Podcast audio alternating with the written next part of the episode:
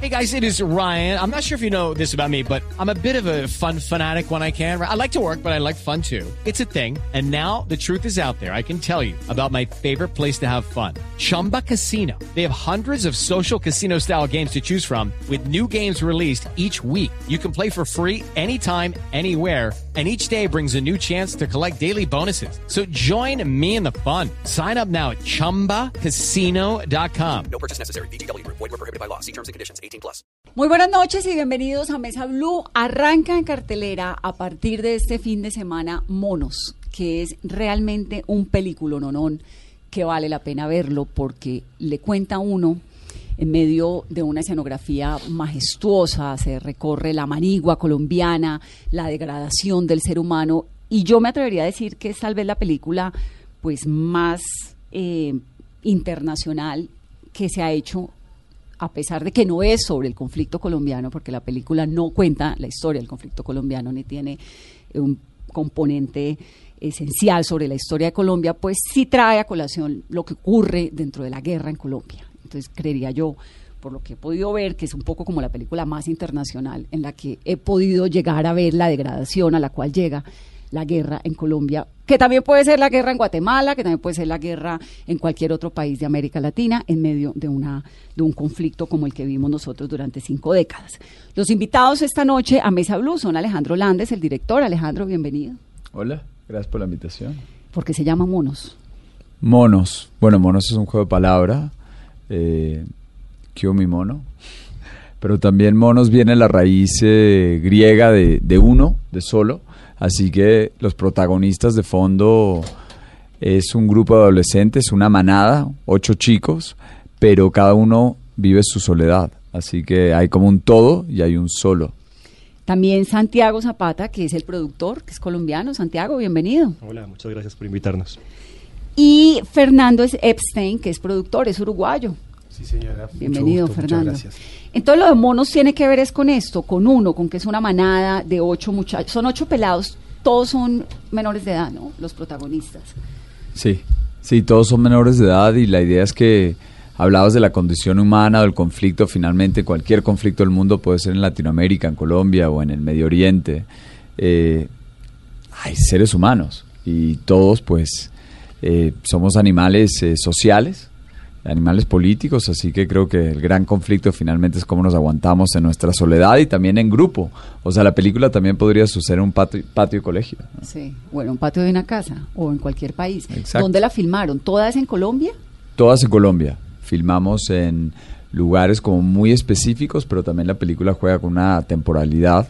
Así que mm, el principio fue en el páramo, a 4.000 metros de altura. ¿En qué páramo? En el páramo Chingaza. Ah, eso es el páramo. Yo pensaba, ¿esto es donde? Esto parecía un, un paisaje como nórdico. Exactamente, exactamente, estoy de acuerdo. Tiene algo nórdico el paisaje.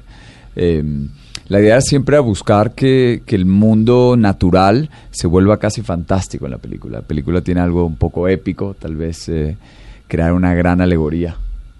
¿Una alegoría a qué? Una alegoría a quiénes somos y a dónde vamos. Bueno, ¿de dónde viene esa investigación, digamos, Alejandro, usted es economista, ¿no? Pero también fue periodista, trabajó eh, con Oppenheimer. Es como una mezcla ahí entre la política y la economía. ¿De dónde sale esto de hacer cine? En realidad el cine siempre fue algo que me acompañó y me gustó muchísimo. O sea, tengo, dice economista en mi título de universidad, pero eso es porque Tenía que eh, graduarme de algo. Ah, de algo, ¿no? Pero finalmente eh, la economía se basa en el comportamiento humano, ¿no? Ciertas eh, ideas o premisas sobre el comportamiento humano y cómo actuarían ciertos actores en ciertos momentos. y de periodismo, en realidad fue mi primer trabajo después de la universidad, unos, unos seis meses en un periódico, así que no sé si me atrevo a, a llamarme periodista, pero curioso sí soy. ¿De dónde sale la investigación? Porque yo supongo que tras de esta película hay una investigación grande. Bueno, los, los protagonistas en la película son adolescentes y eh, cuando tenía la edad de ellos leí cosas que me tocaron mucho como El corazón de las tinieblas de Conrad, también El Señor de las Moscas, también eh, las películas que mi papá tenía en casa, épicos, del director inglés David Lean, como eh, Lawrence Darabio, la película alemana de submarinos Das Boot. Y eso y también yo creo que la, la guerra como la vivió en nuestra generación es, es una guerra que tal vez las líneas no son tan claras como en la Segunda Guerra Mundial, ¿no? Donde la gente pues sabe, hay un bueno, hay un malo, estás con los alemanes, estás en contra. En cambio la guerra hoy en día puede ser en Siria, eh, puede ser en Colombia, tal vez las líneas son más desdibujadas. Y, por eso la película te tira en una especie de vacío donde entras desde lo humano y no desde lo ideológico. ¿Los ¿no? actores son actores naturales o son actores profesionales? Hay una mezcla. Hay algunos chicos que hicieron algo de teatro en el colegio, algunos que jamás han estado ante una cámara y otros como Moisés Arias que eh, tienen fama desde los 10 años, que es él eh, trabajando con Disney como rico de Hannah Montana. Sí. Y hay una niña también, ¿no? También está la- el personaje de Doctora, que es eh, Julianne Nicholson, que, Que bueno, tiene un recorrido. Sí, claro. sí, tiene un recorrido importante en Hollywood, es una grandísima actriz. Sí, súper reconocida, pero los chiquitos que no son actores, ¿de dónde salen? ¿De dónde los sacan? De todos lados, yo creo que ellos nos encontraron a nosotros tanto como nosotros a ellos. Eh, fue como una especie de acto de fe. Mientras buscamos locaciones, mirábamos en la calle, teníamos gente buscando por todo el país, vimos más de 800 chicos. De los 800 hicimos una preselección de unos 20, 25.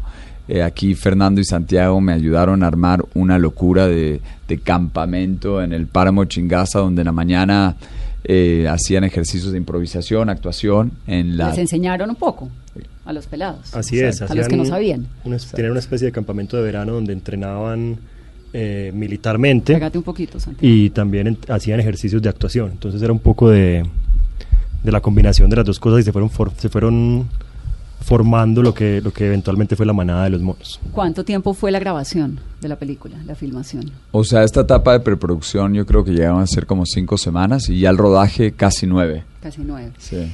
Y en Chingaza, para los que no saben, que no son de Bogotá, pues Chingaza es como la fábrica de agua más importante que tiene Colombia, de donde sale el 80% del agua que produce Bogotá, sale agua para 10 millones de personas de todo el altiplano. Y las condiciones en Chingaza, pues no son Bogotá. Digamos, allá hay unas restricciones porque es un parque nacional, no sé si pueden llevar electrodomésticos, digamos, cómo es la vida en un lugar como Chingaza durante cinco semanas. Fría. Muy Helado, fría. húmedo, Muy fría. además. ¿no? Helado, húmedo, frío y además cambia al instante. Se o sea, hace no- un solazo y un no calor hay- y de pronto uno se congela. No hay un plan de rodaje. La- Pero lo que dices algo muy interesante y es que es el gran reservorio de agua de la ciudad y la película lo que hace es seguir el curso del agua. Arranca eh, ahí en el páramo y vas bajando la montaña, cada vez agarrando más velocidad en la historia, en la narrativa y terminas En un tremendo selva. caudal de acción en las partes bajas del país, ¿no? En un cañón selvático con un río que va a mil por hora. Ese río es divino. ¿Dónde es ese paisaje? Que además es un río que se, se, se une, pues un afluente que llega al otro, entonces se ve el paisaje del río dividido en dos. ¿Ese río es dónde? Ese paisaje es impresionante. Es en el cañón del río Samaná Norte en Antioquia. Ok. Y el otro río que se ve, Es, son, digamos que es en todo el río Samaná y hay varias, varios afluentes que llegan ahí, pero rodamos por todo ese cañón. Bueno, pero entonces volvamos a la primera parte, a Chingaza, que es el comienzo de la película. No es sobre Chingaza, pero digamos ese es el escenario. Me llama un montón la atención porque sí pensé que era como un paisaje nórdico, pero claro, ya entiendo, Ch- Chingaza se parece. Y se van ustedes allá cinco semanas con estos muchachos que son actores. ¿Cómo hacen para es- estos pelados que actúan ahí, pues que no son actores? Obviamente logran transmitirle a uno como televidente una sensación que tal vez los que conocemos la guerra lo entendemos, pero los que no, pues de, de pronto se enfrentan como a lo más degradado del ser humano, pero a la supervivencia, pero al dolor, pero a la maldad, a la maldad en unos niñitos de 11 años, 13 años, que es una cosa súper fuerte. ¿Estos actores naturales venían con algún antecedente de conflicto? ¿Entendían algo? ¿O no necesariamente? No, no, yo creo que más bien eh, lo que conocían era lo que cada uno había vivido. Creo que nadie se inmune a la violencia En Colombia. en Colombia, pero también creo que era mucho lo que ellos traían, porque finalmente hay mucho de, de, de infierno en el paraíso, mucho de... em, de una línea muy delgada entre víctima y victimario. También creo que entre la risa y el llanto hay veces una línea muy delgada y ellos saben interpretar esos rangos y creo que la adolescencia te ayuda porque la adolescencia es un momento de alto conflicto, ¿no? Sí. Te cambia el cuerpo, te cambia la voz. ¿Y estos pelados son de dónde? Hay chicos de Cali, eh, muy urbanos. Hay un personaje que conocimos cargando verduras al, al mercado con su papá en el Líbano, Tolima. Eh, hay chicos de Bogotá, eh, de barrios de Medellín. O sea, en realidad todos tienen su, su propia historia. Pero no tiene nada que ver con grupos, no tiene nada que ver con, con haber estado en, en grupos armados, ¿o sí? No, no, la idea es que cada uno, la idea de la película crear esta especie de, de- de mundo propio, que la película se pare por sí solo, así que nos nutrimos incluso en el diseño de producción, vestuario, locación, de, de conflictos más allá del conflicto colombiano. O sea, íbamos robando distintos grupos para crear esta, esta especie de, de alegoría, así que incluso usamos eh, de inspiración uniformes. eh, del ejército ruso incursionando en Crimea sin querer que se den cuenta que sin supuestamente sin que nadie sepa que son los rusos. También, por ejemplo, vimos movimientos Rastafari rebeldes de los 60, 70 y hay un personaje con rastas. Así que fuimos como robando distintos códigos para crear unos códigos propios. Así que la película existe para mucha gente, ya que la película tiene distribución en Taiwán, en Australia, en Ucrania. Mucha gente, hay veces Colombia ni siquiera figura en la película. Sí. Aparece por allá al final un helicóptero que dice FAC. Entonces uno dice, ah, ok, Fuerza Aérea Colombiana, pero eso es en los últimos cinco minutos de la película y creo que uno se la... Y para los que saben que es FAC. Y ¿no? para los que sabemos que es FAC, exacto. Pero Bueno, no- hay no ciertos guiños, porque finalmente Pues el es acento una de los pelados colombiana. a veces es paisa, ¿no? Y la película es colombiana. Claro, la película es colombiana y, y para la gente que conoce el conflicto hay mucha temática, muchos códigos ahí, pero finalmente en el corazón de cualquier conflicto hay algo universal. Ese es el, el punto, pero no queremos evadir algo que es cierto y es que la película se alimenta principalmente de lo que yo viví más cercano y es Colombia. Sí, pero también podría ser una película en Vietnam, Exactamente. perfectamente. Es más, eh, tal vez de los grandes elogios que hemos recibido es eh, que mm, el periódico de The Guardian como que la declara el apocalipsis now de esta nueva generación. ¿no? Así que justamente una película de Vietnam, pero en este caso pues estamos acá. sí. La película ha sido proyectada en Sundance, en Cartagena, en Berlín, 15 premios antes de su estreno en nuestro país.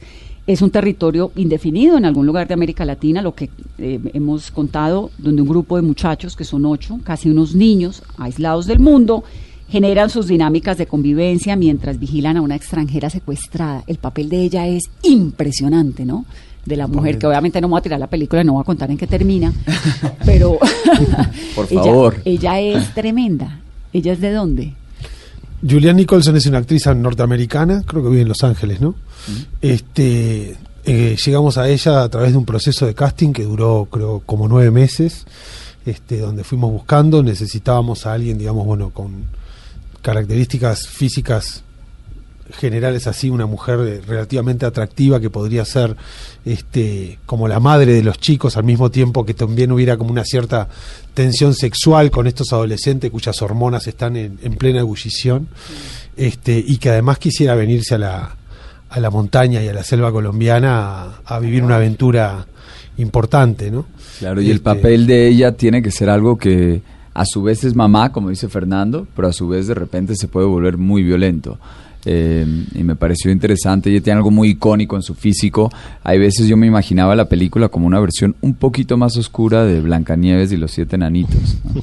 Cuando, la primera vez, la, la primera película que vi de... de, esa mujer es impresionante, Es hecha impresionante. para el cine. La primera película que yo vi con, con ella la había visto hacía años, es una película que se llama August Osage County, Agosto, este, donde comparte elenco con Meryl, con sí, Meryl Streep, con Julia Roberts, con ¿quién más está ahí? Están, están todos en esa película, están Todos, eh, sí, todos. todas las todas las actrices más grandes y se come la película, se las recomiendo también esa película. ¿Cómo se llama? O- Agosto, eh, condado de Osage, algo así. Osage. sí. También. August Osage County. Y ella Tam- siempre había mostrado como algo muy dulce, muy tierno. pero en pantalla no la habíamos visto violenta y en esta película esa ternura te sorprende, así que se está llevando todo tipo de alabos por su actuación porque es ante todo una Es fisicalidad una muy impresionante. muy impresionante porque además ella arranca siendo un personaje muy débil, muy rota, muy quebrada, que es lo Exacto. que le ocurre a alguien cuando está metido en la selva que no le pertenece, cuando no conoce la guerra, cuando es un secuestrado, ¿no? Terrible. Y al final, bueno, también sale esto que tenemos todos adentro, que es el instinto de supervivencia. Claro. Se Y tiene que ella- sobrevivir, y Total. punto, como en la, jungla. Sí, ella encarna algo que es particularmente importante para mí, incluso en el conflicto colombiano y en el cine en general, y es que al desdibujar la línea entre víctima, este personaje roto, débil, que al final toma toda esa fuerza y se vuelve victimario incluso, pues entonces ya no ves la violencia como, como un espectáculo, ¿no? sino que algo que está dentro de cada uno de nosotros, que tenemos ambos lados. Y eso me parece interesante, porque tú ves los efectos de la violencia sobre ella misma cuando la ejecuta, ¿no? al final de la película. Me atrevo a decir que tal vez estoy contando demasiado, No, pero... Yo no creo que porque sí, pero bueno. Sí, un poco. Yo creo que no, porque el, el, digamos, yo sí creo que es una película que hay que ver. Y fíjate que Y en cine. en cine, porque la cinematografía, la, la, la, la fotografía es majestuosa, la música es tremenda, los paisajes son increíbles y la historia pues es muy, muy, muy poderosa. Entonces creo que, pero además porque tal vez con el nombre Monos, y por eso te preguntaba Alejandro hace unos momentos, Monos, ¿qué es? Porque yo, por ejemplo, no entendía de qué se trataba la película hasta que la vi. Y era, me imaginaba otra cosa, ¿no? Yo imaginaba como unos monos sobreviviendo en la selva, que sí, pero no. no es una cosa... Bueno, la eh, idea es atentar contra tus prejuicios. Esa es la idea de la película. Así que agarrar algo muy original y muy fresco en tal vez un lugar común. Ya hablamos de los ocho chicos, hablamos de la secuestrada, el papel eh, de la vaca de Shakira, o sea, ¿de dónde sale la... Le ponen además Shakira. Sí, ¿de dónde sale eh, o por qué crean a, a Shakira? Porque las vacas lecheras son muy importantes.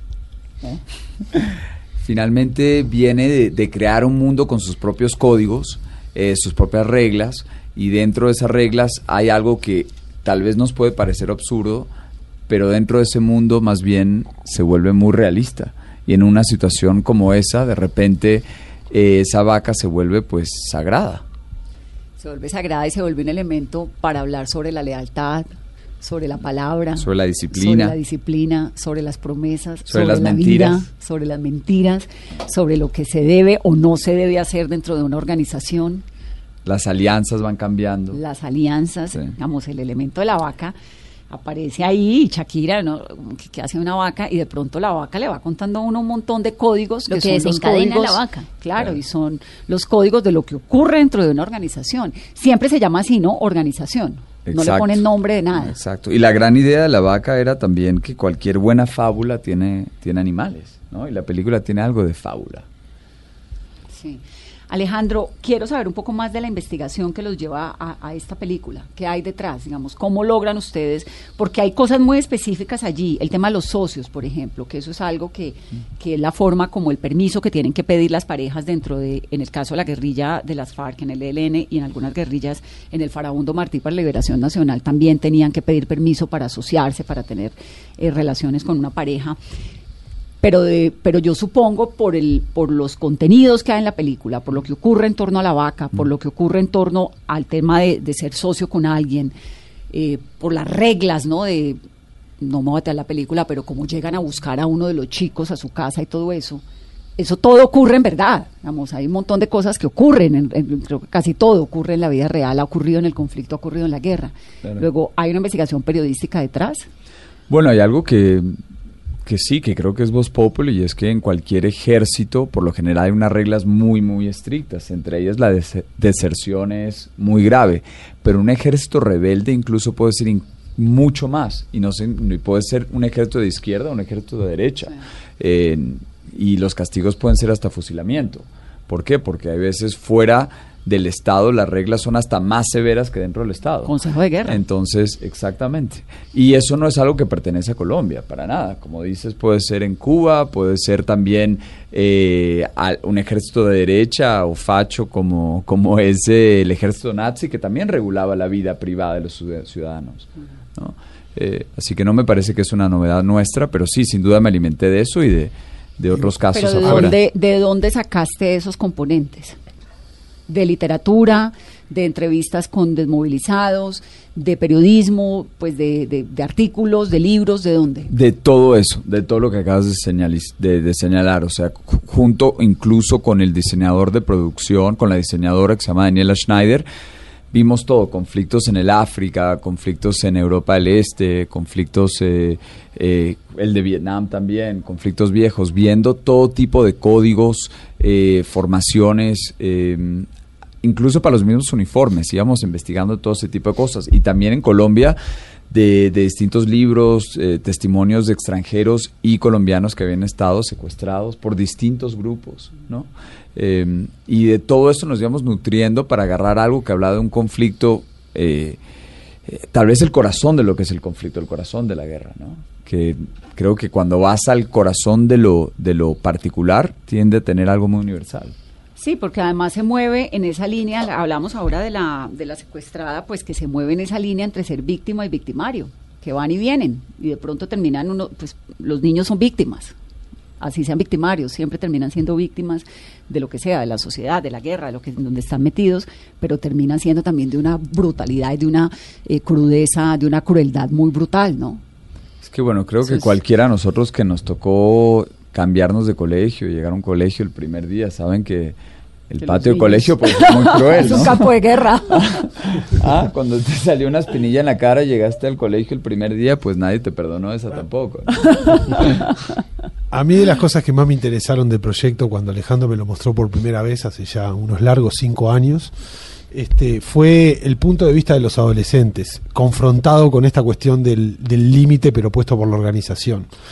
Unos chicos que por un lado están totalmente libres de hacer lo que quieran, porque no están controlados todo el tiempo, pero de repente hay sí un poder, una organización que viene y que les marca como las reglas, y con los cuales ellos se sienten relativamente cómodos mientras las cosas, mientras las cosas funcionan bien, y bueno, piden permiso para poder estar juntos, juegan con las reglas, pero siguen siendo chicos. O sea, la película está contada desde ese punto de vista, donde las hormonas, vuelvo a repetirlo, o sea, están como en constante ebullición, sí. están en este son, son, son, son personas, no son otra cosa que personas.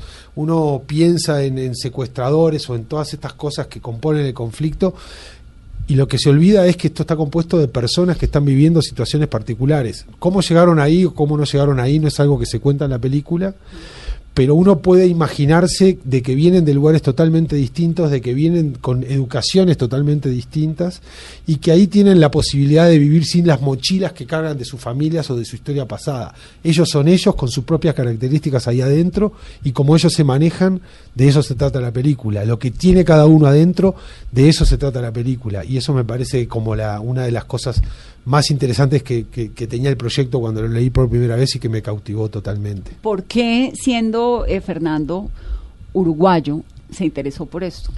Preguntar a Alejandro Landes que me trajo hasta acá, hasta el barro del páramo. No, la verdad es que, digo, yo trabajo, hago películas hace 20 años. En la película anterior de Alejandro, que se llama Porfirio, tuve una pequeña colaboración y desde entonces quedamos amigos.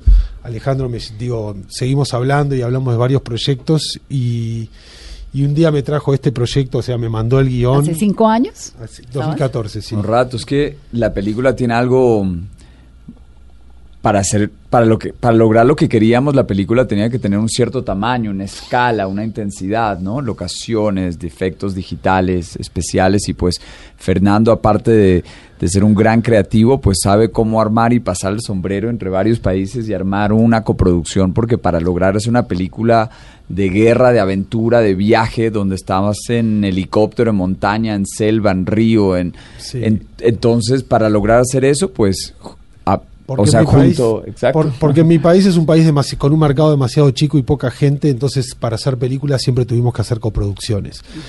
Y este proyecto, esto es- y esta película, que es una película colombiana, Mundial. co- colombiana, sí, mundial internacional, pero digamos intrínsecamente colombiana, es una película que se pasa, rompe el techo de lo que es el promedio de lo que se puede hacer acá con los recursos que se pueden encontrar en, en- en- tanto en Colombia como en coproducción con países latinoamericanos y algunos países europeos. Es una película que, o sea, cuando vi el proyecto vi un desafío enorme. Sí, es un película, no, no. Primero, primero vi un guion increíble, segundo venía de un amigo y tercero vi que esto rompía el techo, pero que podíamos hacerlo y que podíamos buscar la manera y buscarla a los aliados internacionales y que había un guion suficientemente fuerte, con un concepto suficientemente fuerte como para salirse de lo que es el promedio y tratar de hacer algo que, digamos, más allá de los límites que nos pone como la, la realidad cinematográfica eh, O sea, de latinoamericana. entrada viste el guion y dijiste, esto es muy grande. Me le meto Sí, con bueno, todo. es el doble, es para, para empezar era prácticamente el doble de presupuesto de cualquiera de las, de las películas que yo había hecho antes y ya había hecho como ocho películas. ¿Esta es una película de Este, cuánto presupuesto? ¿Cuánto costó hacerla? Encima de dos millones de dólares. Eh, si la hicieran en Estados Unidos probablemente costará cinco o más. Sí, no le cuentes a mucha gente porque creen que eso es lo que vale. ¿Eso puede contar Cinco, o no? seis. Eh, Pero es difícil llegar a cierto tipo de, de- de presupuestos y este bueno yo soy un poco un poco testarudo con respecto a la realidad y siempre estoy tratando de buscar maneras de, de zafarme de, lo- de- los límites este y el proyecto en realidad digamos para mí lo primero y lo más importante es el guion es la historia. Y leí ese guion y vi una película. Y me había pasado alguna vez en mi vida y con eso me fue muy bien dije ¿Con cuál? esto ¿Esa era qué película? una película que se llama Whisky, que gran año- película, para que los que no 2004, hayan que, visto, gran. Bueno, estuvo en Cannes en 2004, ganó dos premios, se vendió en más de 50 países, se distribuyó en cines de más de 50 Y países. te pasó lo mismo, esa sensación de aquí hay Esa algo cosa de que estoy leyendo algo que me entra, o sea, son letras que me entran como si fueran imágenes dentro de la mente y me, y me llevan a un viaje y me llevan a unos personajes que me dicen cosas que me, que me hacen sentir y que además habla de un tema desde una perspectiva con la cual estoy totalmente de acuerdo, porque la película también está hablando de, de la guerra, del lugar de los chicos en la guerra, pero también de lo que, de qué está bien y qué está mal, o sea, por qué de repente las cosas se van tan al carajo, por qué de repente hay una, hay una mirada, hay, hay ciertas miradas que de repente no están de, no están eh, eh, de acuerdo con eso, pero tienen que seguir un poco la corriente, y entonces está el momento de la disidencia, está el momento, está el origen del de, de- la violencia, y en estos chicos que no tienen nada que ver con todo ese mundo ni con las ideas que lo llevaron ahí, las ideas de otras personas que lo llevaron ahí y que de pronto están ahí metidos en esa situación y en esa situación tienen que vivir, ponerse las botas todos los días y salir a hacer lo que les, lo, lo que les corresponde. Pero en Uruguay, en tu infancia, en tu vida, ¿te tocó algún episodio? No, porque yo no viví, tuvo estas yo nací, de violencia. yo pasé toda la escuela y todo y casi todo el secundario durante la dictadura en Uruguay. Sí, sí, sí, Uruguay No tuvo la fue- dictadura del Cono Sur, que es otra violencia atroz también. Que es otra violencia atroz. No tiene nada que ver con la guerra. Sí. Yo había conocido situación de guerra también en, el- en- en Israel, por ejemplo, había estudiado mucho sobre ese conflicto y también siempre me interesó mucho la historia latinoamericana, había venido varias veces a Colombia y había escuchado bastante acerca del tema de, del conflicto colombiano y tenía un poco de idea y me interesó muchísimo entenderlo.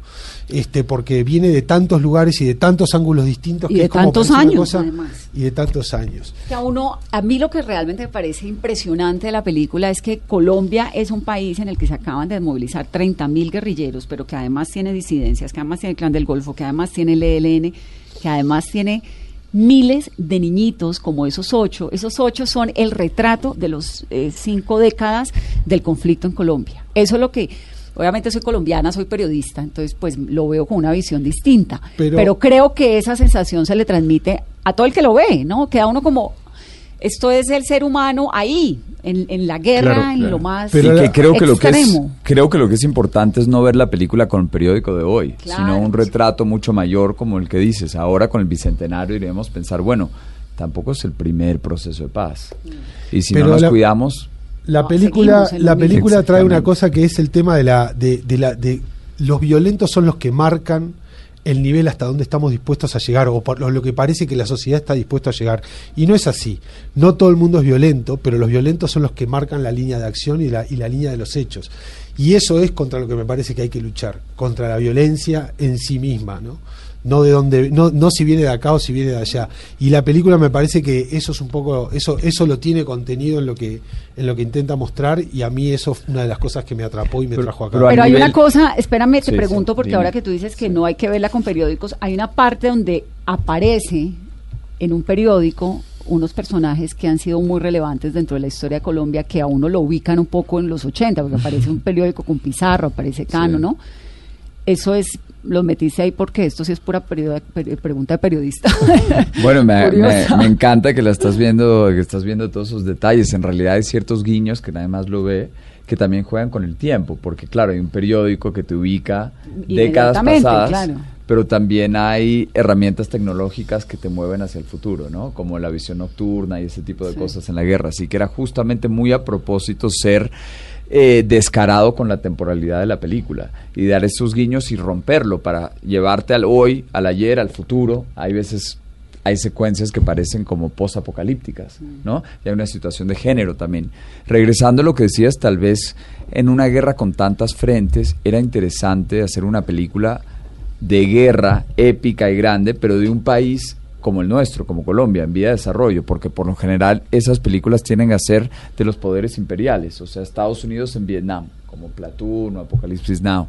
Después tienes Inglaterra en la India o Francia en África y películas de guerra que lleguen a ocupar como íconos en el cine, pero de conflictos mucho más desdibujados. Siento que había un vacío ahí Pues, que teníamos total, que contar. Total, porque Argentina tiene la historia oficial que le cuenta a uno Mm. la noche de los lápices, que le cuentan a uno todo esto de las dictaduras del sur, pero la verdad es que cuando lo dije en la introducción, que creo que la película más internacional que se ha hecho sobre el conflicto en Colombia, sin ser sobre el conflicto en Colombia, eh, me parece muy fuerte, además hecha por colombianos, me encanta. Bueno, eh, Uruguay- colombiano, argentino, uruguayo.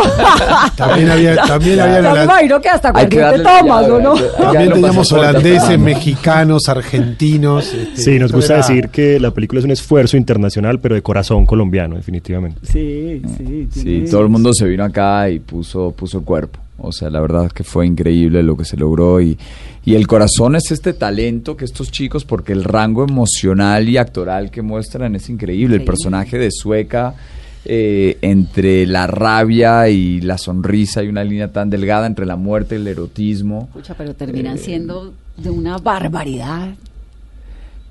¿Son tan bárbaros? No sé, porque Sí, tal son vez- tan bárbaros, pero Sí. es que la guerra es así. La guerra, la guerra en Colombia cogió a los niños de 8, 9, 10, 11, 12, 13 años y los volvió máquinas de exterminio. Los volvió, es decir, es, Mm. es así, es una violencia de unos niveles impresionantes, que uno le dan ganas de abrazar a un niño y todo eso, pero tampoco lo salvo Bueno, porque no sé si hay me que va a pensar matar en a el, mí. final, en el final del conflicto y qué va a pasar con esos chicos y, qué, y, cómo, y cómo esos chicos vuelven a la ciudad y cómo, y cómo hacemos, o sea, cómo hacemos para, para sacarlos de lo que les pasó y lo, que- de lo que se convirtieron y no, y no juzgarlos. Pues Claro. fíjate Eso. que ahora, entonces en Colombia hay un montón, hay un movimiento muy grande de parte de, de- de los líderes políticos, de algunos, diciendo dónde están los niños de las FARC, que los reclutaron y las FARC nunca los entregaron.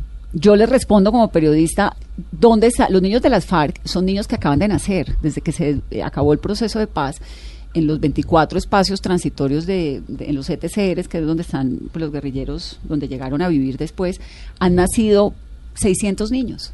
Esos niños que ya son los niños del posconflicto, que por suerte van a poder ser criados por sus papás, que tal vez van a tener una posibilidad de una vida distinta a la que tuvieron sus papás, a esos niños nadie les está poniendo atención. Es que yo creo que es una película del posconflicto, Sí. porque en realidad es una película que al final plantea una gran pregunta. Hay unos ojos de un personaje que te hace preguntas, ¿no? Al final. Te ¿Qué vas a viniste hacer spoiler conmigo? ¿eh? Yo me asusté un montón al final, no me voy a tirar el No. final, pero me decir que, hay, asusté. decir que hay ojos de un personaje al final, ojalá, ¿no? No, no, no, no, no, no me vas a tirar el final de spoiler, pero te quiero decir que me asusté un montón al final porque dije, no puede ser, ¿y ahora qué le va a pasar? Me imaginé lo peor porque hay un capítulo de la historia de Colombia que podría arrancar por ese final. Entonces queda uno como, Ahora te cuento una anécdota, sin spoiler. Y es, eh, tuvimos el privilegio de ser como la muestra central de en, en el Museo de Arte Moderna en Nueva York. Y tuvimos una proyección ahí con 700 personas Y al final, pues, eh, todos muy impactados, se me acercó un señor con corbata y me dice, eh, mi hija estudia en un colegio en Manhattan, eh, privado de élite, y me hizo mucho acuerdo esta película del colegio de mi hija. y, y pensar que... ¿Por qué? Bueno, ¿Por lo que porque tal vez... patio del colegio? Exacto, porque tal vez un grupo de adolescentes, incluso en un lugar como en un colegio élite en Manhattan, tal vez las cosas también se pueden poner bastante bárbaras. ¿Puede terminar un niño siendo así de cruel en un colegio? Así Sí. de salvaje. ¿Por qué no? Sí, así de salvajes. Entonces, la película, la historia arranca hace cinco años, Alejandro. ¿De dónde surge? ¿Por qué, por qué esta película y no otra? Tú venías de hacer Cocalero, ¿no? La, la de Evo Morales también y todo el movimiento de la coca en Bolivia. No, no, hice... ¿Eso es un documental tuyo? Ese, eh, sí, ese es mi documental. Eh, fue mi primera entrada al cine, un documental donde acompañé detrás de telones a Evo Morales durante su eh, llegada a la presidencia. Eh, y bueno, pues sigue siendo presidente tantos años después. Sí, como y, y después, gracias a esa película, porque yo no estudié cine, esa fue como la que me dio la oportunidad de ganarme un par de becas y escribir mi primer guion de ficción. ¿Cómo lograste llegar tan cerca a Evo Morales? te vas a reír, pero tocándole la puerta de la casa. O sea, no conocía Bolivia, nunca había estado en Bolivia, pero era un personaje que me llamó la atención. Eh, eh, tenía como era una ventana para conocer América Latina que siempre me ha apasionado y pues llegué a Bolivia a tocarle la puerta. En ese momento nadie creía que verdaderamente podía ser presidente, un hombre que a duras penas tenía, había hecho la primaria y pues era un líder sindicalista, cocalero, eh, anti Estados Unidos en un país como Bolivia que jamás había tenido un presidente con esas características y pues eh, lo acompañé, le dije que lo quería acompañar y lo acompañé, él estaba con, con un conductor y su secretaria y al final, después de tres meses, era un convoy de 60 carros y el hombre se volvió el presidente del país. Y se quedó.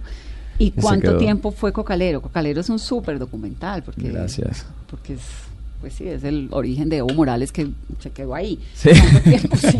Cuando- que además en algún momento representó la esperanza, pues era muy romántico ver un señor indígena que a duras penas hablaba español, viniendo de, de- Sí, con esa inspiración de que la coca era tenía que ser eh, eh, legal y no sé qué, la mata de la coca que termina siendo sagrada para tantas comunidades indígenas y de pronto terminó convertido en lo que se convirtió, ¿no? Bueno, el primer presidente indígena boliviano y a su vez pues no hablaba de una forma fluida ni quechua ni aymara. Eh, le va a molestar que yo diga eso, pero es así. Eh, ¿No habla bien eh, la lengua? No, no, no, no. ¿Que habla bien español? o Es que obviamente tampoco? el problema era que Europa y, y lo- y la prensa extranjera lo quería vestir con plumas, cuando en realidad el hombre era mucho más sindicalista que indigenista. Él no era un líder indigenista. Y, eh, y eso fue tal vez como el meollo también de, de la historia, era verlo detrás de telones donde él prefería vestirse con la camiseta del Real Madrid antes de con algo aymara hecho a mano con, con, con eh, piel de vicuña, ¿no? Así que creo que era romper esos estereotipos que vienen no solo de nuestros países, sino de afuera. Eh, y bueno, yo en, y esa fue mi como mi escuela y, y fue un documental ¿Cuánto que se tiempo hizo con las fue manos. Cocalero? ¿La grabación fue cuánto tiempo? Como unos cinco meses. ¿Con Evo día y noche? Eh, sí, aunque muchas veces como me, me echó porque él no entendía cómo este chico llegaba ahí a tocarle la puerta sin nunca haber estado en Bolivia y de empezaba a desconfiar y me decía que yo era gente la CIA y me desinvitaba. Eh, y, y- y entiendo por qué su suspicacia, porque yo tampoco entendía exactamente por qué. iba ¿Por qué allá. lo había dejado? Exacto. Eh, pero después me dejaba entrar y afortunadamente eh, ahí, ahí estuve, ¿no? Eh, y eso me permitió ganarme un par de becas de cine para escribir mi primer guion de ficción. Y ese fue Porfirio, donde conocí a Fernando y estrenamos en el Festival de Cannes. Y fue como un proyecto muy grato porque... eh, bueno, me llevó por el mundo a tantos festivales de cine, ganamos tanta cosa y pues eso me abrió los espacios para hacer lo que me gusta hacer. Y ahí entonces viene, eh, pero este proyecto, que era la pregunta inicial, arrancó hace cinco años. ¿En qué contexto? Vamos, hace cinco años Colombia estaba terminando el acuerdo de paz en, en Cuba. ¿Tuvo algo que ver con esto? O sea, yo creo que veía venir ese proceso y esa pregunta. eh, así que sí, sin duda ese contexto en ese momento dije, bueno, no sé exactamente qué va a pasar, pero al igual que cuando fui a tocarle la puerta a Evo Morales, sentí que se venía un momento y unas preguntas importantes. Y justamente la película está llegando, eh, creo que por suerte a- al país en una coyuntura muy, muy particular, donde hay que hacerse unas preguntas importantes y esas preguntas están ahí, en la Estábamos película. filmando, estábamos, el, el equipo estaba bajando el cañón del Samaná los días mismos del plebiscito. Ok. Así es. Bueno, ¿y cómo vivieron ustedes que estaban bajando el cañón del Samaná filmando semejante película el día del plebiscito? Bueno, con muy, en el Samaná teníamos muy poco contacto con el mundo exterior, de verdad, llegar allá era bastante difícil, teníamos que arrancar desde San Francisco, Antioquia, que es un pueblo que a más o menos dos horas de, de Medellín, ¿Tú eres de dónde? de Medellín. De Medellín. Sí. Em, Santiago. Bajar a una vereda en chivas y en camionetas y luego bajar hasta el, hasta el río, alrededor de dos horas caminando en mulas, cargando el equipo. Ahí tomábamos unas, bar- unas balsas y bajábamos hasta el lugar donde estaba nuestro campamento. Nuestro set. No teníamos acceso a, a muchas, a mucha comunicación, no teníamos señal de celular, no teníamos electricidad, no teníamos agua potable. Entonces vimos la noticia a través de un teléfono satelital con el que nos comunicábamos con el mundo exterior y, y fue interesante para todos estar filmando eso y estar como en ese contexto y enterarnos del, del tema del plebiscito. ¿Cómo Pero- lo- personalmente, ¿cómo lo vivieron? Te, te digo una cosa, era más una sensación, eh, porque todo el mundo está trabajando, ¿no? En una situación muy al límite y estamos ahí durmiendo en carpas, tratando de sacar esta película adelante y nadie se iba de ahí hasta que no terminemos la película. Pero recuerda que ese río, ese cañón selvático, pues una de las razones que estaba tan intacto era justamente porque era tan caliente en, Claro. en temática de orden público, así que era fronterizo entre eh, guerrilla y paramilitares, así que nadie entraba a ese cañón, muy peligroso, únicamente los mineros de oro artesanales, que era minería ilegal, que trabajaban en ese río. Así que cuando de repente se puso en juego el proceso en el plebiscito, pues eh, se sentía una tensión. se sentía una Por tensión. seguridad, Sí, además. digamos. además, Ante todo. que- Emocionalmente, supongo, porque Sí. bueno, estamos contando una guerra Por y un país que Ex- no le apuesta a la paz, pero además estamos en peligro en un sitio en el que pueden venir inmediatamente. No, y además ¿Un poco parte, es parte de nuestro equipo, digamos, local, eran estos mineros artesanales y sus familias quienes han estado tocados por esta situación durante, durante años. Entonces, para nosotros que son- éramos un poquito extraños al lugar, estar ahí viviendo esa, esa, esa coyuntura con ellos, fue sí se sentía una tensión, sí se podía... Y para Fernando, percibir. ¿yo qué hago aquí?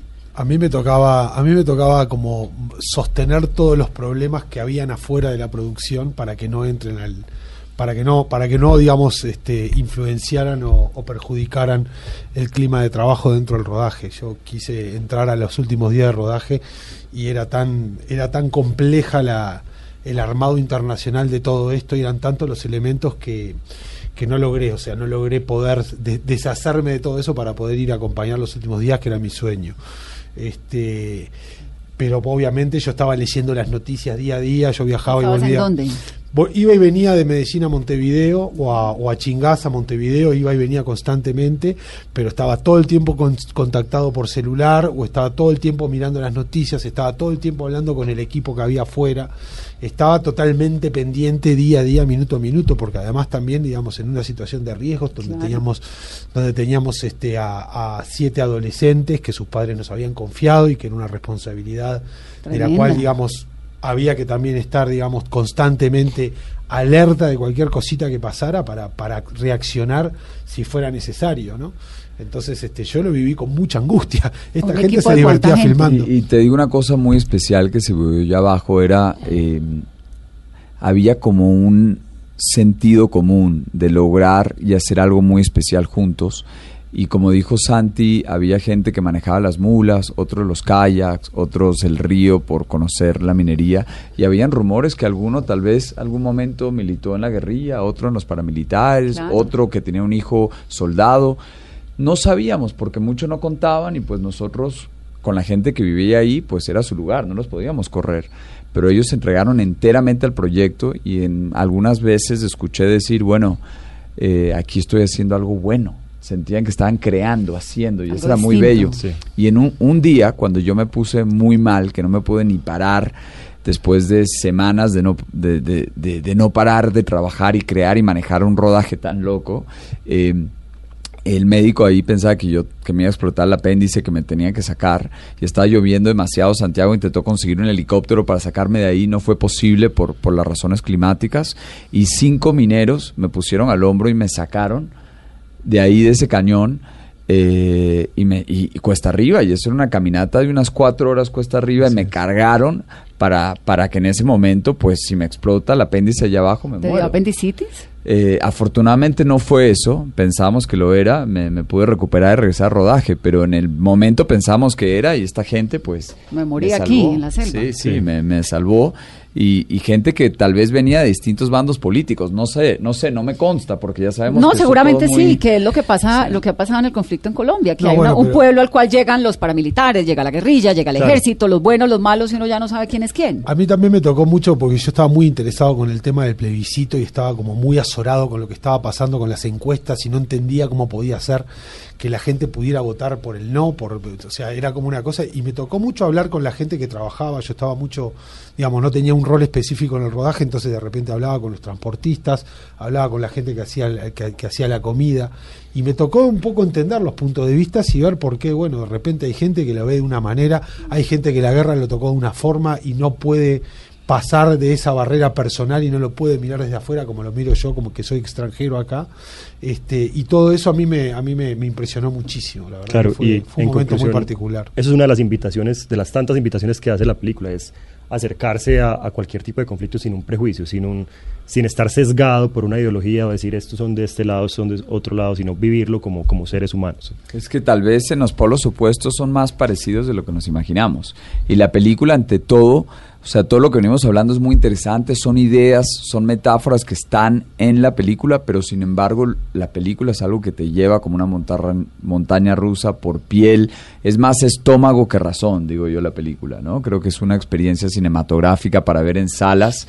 eh, y no sé, como que me estoy muy, muy expectante de, que, de también que la una- gente la reciba en salas Porque ahora, también ¿no? una cosa, y que tiene que ver con esto de, de ir a verla al cine realmente, es que queríamos hablar de un tema difícil de hablar, pero de una manera muy cinematográfica. Y creo que, digamos, Alejandro manejó y dirigió al equipo de una manera que, bueno, el resultado es una experiencia única en el cine. O sea, es un viaje alucinante realmente. Uno lo puede vivir este como una especie de viaje de ácido casi. O sea, como... Y al mismo tiempo estás Viaje de hablando hongos. temas- bueno, de hongos también. Fernando nos quería contar que ha probado ácidos. Una vez cuando era joven. Me dijeron, me- alguien me dijo. Eh, no, pero habla, o, o sea, en realidad, mira, yo creo mucho en esa idea de Luis Buñuel del cine como un sueño despierto. Y eh, aunque estamos hablando de realidad, realidad, realidad, sin embargo hay momentos en la película donde esa realidad se vuelve casi un sueño.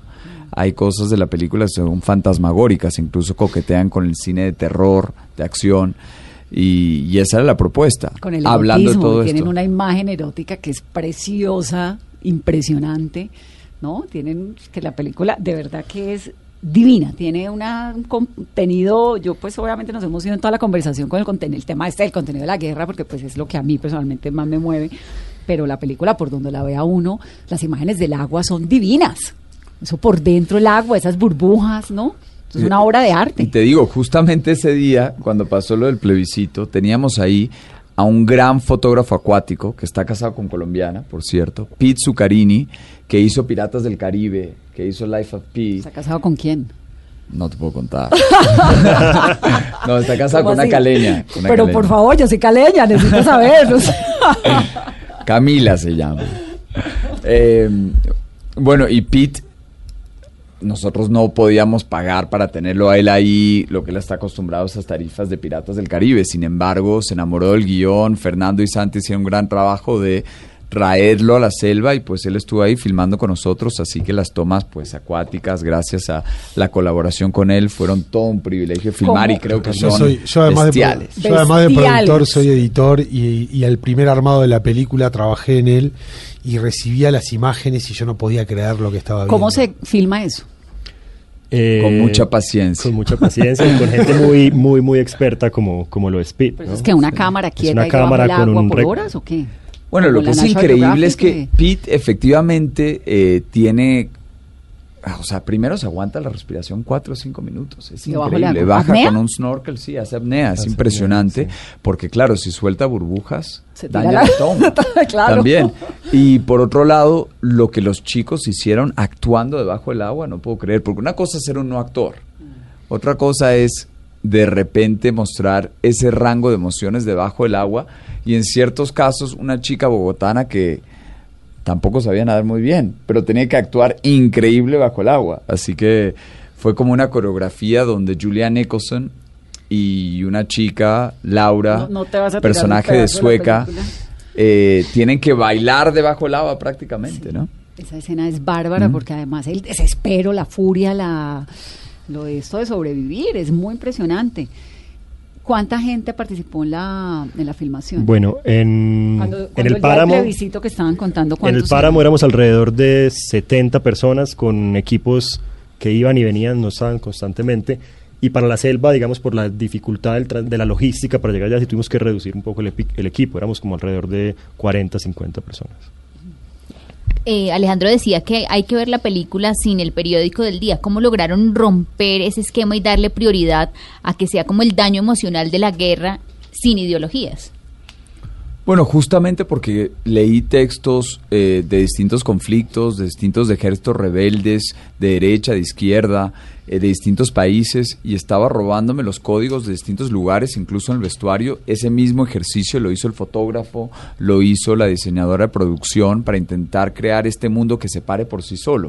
O sea, por eso la película para colombianos es importante que los pegue como propio, pero a su vez hay lugares y hay críticos que ni siquiera mencionan Colombia. O sea, Santiago estuvo hace poco en Ucrania, ganamos un premio importantísimo allá y en Rumania también. Y yo no creo que la gente en Europa del Este está muy pendiente de qué pasa en Colombia. No, Tal esto vez ni puede ser siquiera de- le esto importa. puede ser deleta sin ningún problema. Claro, definitivamente cada audiencia se identifica con, con la película de una manera muy distinta. interesante lanzar la película primero en Sundance para el público americano y, y acto seguido en Berlín y acto seguido en Cartagena, ¿no? Tuvimos como las tres este, puntos de vista como internacionales y en todos los casos es como que claramente no, no, no, no era un problema la, cu- la cuestión local, era siempre la experiencia cinematográfica y la temática tal cual está tratada. Genial. Hay algo, si se nos está acabando el tiempo, pero lo- la música. La música es absolutamente impresionante. El sonido. ¿De quién es? Eh, la música es de una compositora muy talentosa llamada Mika Levy, británica. Y Candidata ella. al Oscar. Sí, ella estuvo nominada al Oscar por Jackie, la película sobre la primera dama americana. Eh, y pues en esta película intentamos algo completamente distinto. Hay, hay poca música en realidad, solo tiene 21 minutos de música, sin embargo Pero es... es en unos momentos muy específicos Exacto. porque lo, Bien se lo tragan a uno. sí. Claro, y ¿no? cuando entra, entra fuertísimo. Y es un sonido, algunos que son como muy elementales, como el soplar un silbido en una botella, y otros que podrían salir de una discoteca en Berlín, como una especie de inyección de adrenalina, sonidos digitales. Eh, y fue un trabajo increíble. Trabajé con ella en Londres, después en la mezcla en, en Buenos Aires. Y, y creo que ella lo que hace es que trae mucha emoción y le da una nota musical a cada uno de los personajes, porque es una película de muchos personajes, ¿no? donde ese, ese, ese grupo, esa mini sociedad, esa manada, había que, que musicalizarla de alguna manera. Así que el personaje, el mensajero, por ejemplo, tiene eh, representa la autoridad y tiene un silbido muy agudo y cada vez que aparece el mensajero aparece ese silbido agudo. Sí. Y estos, estos eh, sonidos del, medio, del ambiente, de la lluvia, ¿son reales o son hechos en estudio? Son, son ambas cosas. No, en realidad son todos reales, pero no necesariamente la locación, no son necesariamente digéticos. Lo que hicimos es aprovechamos un montón de distintas selvas también y creamos nuestra selva propia. Por eso incluso hay varios colombianos que me preguntan, oye, ¿ustedes dónde filmaron esta película? Esto no es Colombia. Es que los colombianos muchas veces no hemos podido ver todo lo que es Colombia por cuenta del conflicto de tantos años. Bueno, y también Ese ha sido un gran legado del proceso de paz y es que tuvimos la oportunidad de conocer lugares a los cuales muchos años no pudimos ir o pues no pudieron ir los colombianos. La importancia de las locaciones también es esta universalidad que estábamos buscando para la historia. Nos hizo llegar a locaciones que nunca antes habían sido filmadas en películas en Colombia. Entonces, Pero es cierto que incluso en el páramo de Chingaza encontramos rezagos de antiguos frentes y en- enfrentamientos y eh, trincheras hechas por, por el ejército Pero mismo claro, para esto era la tierra, Bogotá. esto era la, o sea, por Chingaza había la entrada a Bogotá, de Claro. Romaña. Romaña pretendía entrar a Bogotá por Chingaza.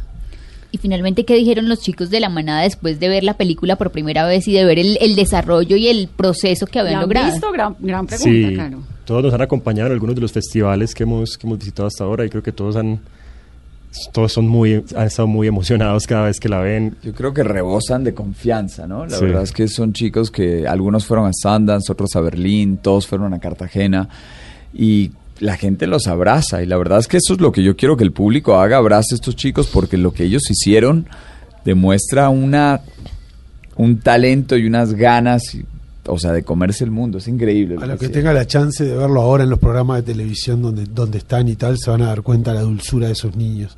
¿Y Yo ellos qué hice- están haciendo? ¿Están estudiando? ¿Están cómo siguieron sus De vidas? todo un poco, de todo Sí. un poco. Alguno, uno tatúa en Medellín, otro todavía no termina secundario, otro que sí terminó y está viendo qué hacer. Están en una etapa muy particular, recién están todos, están terminando de entrar en la adultez, en los 18, no adultez, sino en los Adolescencia. 18 años. No, cumplió los 18 años, la, la mayoría de edad, este, y no sé, yo qué sé, yo me hice siete sobrinos colombianos Bueno, para toda la vida, ¿no? Casi pero, todos- pero la manera que ellos trabajaban y ellos interactuaban entre ellos, particularmente en la montaña, que fue donde yo tuve más, más oportunidad de estar, era una cosa impresionante. Incluido Moisés Arias, que venía de filmar en Cinechitá, en los estudios de Roma, una mega producción, este, se acopló ahí a un grupo, a un grupo de adolescentes que terminaban de rodar con las armas, con esto, con lo otro, con las cámaras y bueno, se ponían a jugar como niños. Sí, este, una cosa, sí. pero, pero todos con muchas ganas de, de- de entender, de aprender, de, con mucha curiosidad sobre todo.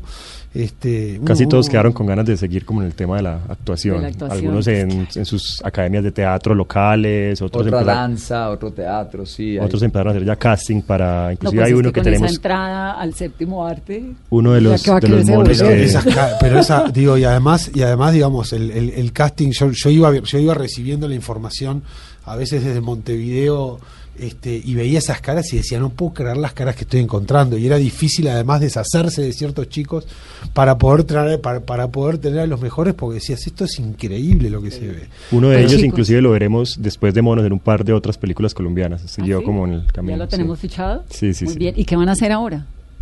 Pues no, no hoy, pero después de esta película. ¿En qué están Descansar. trabajando? Eh, yo firmé un acuerdo de producción eh, para mi próxima película, así que tengo que sentarme a escribir. Eh, es con una produ- productora llamada Imperative en Los Ángeles, así que tengo que empezar a hacer eso. Y como dice Fernando, pues eh, descansar un poco, pero en realidad lo que sigue es muy interesante porque Colombia arranca su vida comercial, pero inmediatamente después vamos a salas en Estados Unidos, de Nueva York y Los Ángeles y empieza a abrir, así que me voy a Chicago y a distintas ciudades en poco tiempo y después sigue Inglaterra con un estreno, después Francia, Australia y la película afortunadamente se va a abrir en más de 35 países en cine por el momento y ojalá que si tenemos suerte le podemos ganar la película de Fernando Whisky. Eh, no, no, Todavía gran te falta, película. pibe. Esa película Seguí es genial. soñando, nene. Hay, hay que soñar, ¿no? Bueno, pues nos vemos las dos, pero por lo pronto, a partir de este fin de semana, en las salas Monos. 15 de agosto. verdad que vale la pena verla, sí señores. Y whisky también. Y whisky, que es la, ve- increíble whisky la bajamos de dónde, de una vez hagámosle la cuña.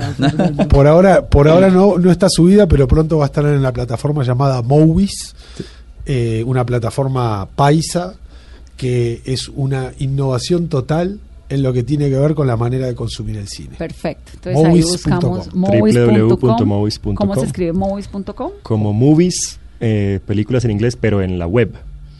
Ah, Movies. Movies. M-O-W-I-E-S. Así es. Movies.com. Muy bien. Entonces ahí vamos a poder ver whisky de Fernando. Pero por ahora entonces a los cines para disfrutar de monos y agarrarse un poquito de la silla porque esto es un viaje de verdad por, por todas las pasiones y los dolores y las tristezas y las derrotas y la miseria humana y la supervivencia y todo lo que Y nos los pasa. amores. Los esperamos Los a todos de verdad en salas de cine para que Y nos acompañen en este viaje lleno de rebeldía, de juventud, de adrenalina. y de historia, si no la ubiquen directamente en Colombia. Alejandro, gracias por estar aquí. Santiago, Fernando, un gusto. Gracias por tenernos. Y entonces los espero el otro año con la nueva película. Me la cuenten. Cero presión. Gracias por esta invitación. Muchas gracias. Que tengan una muy buena noche. Esto es Mesa Blue.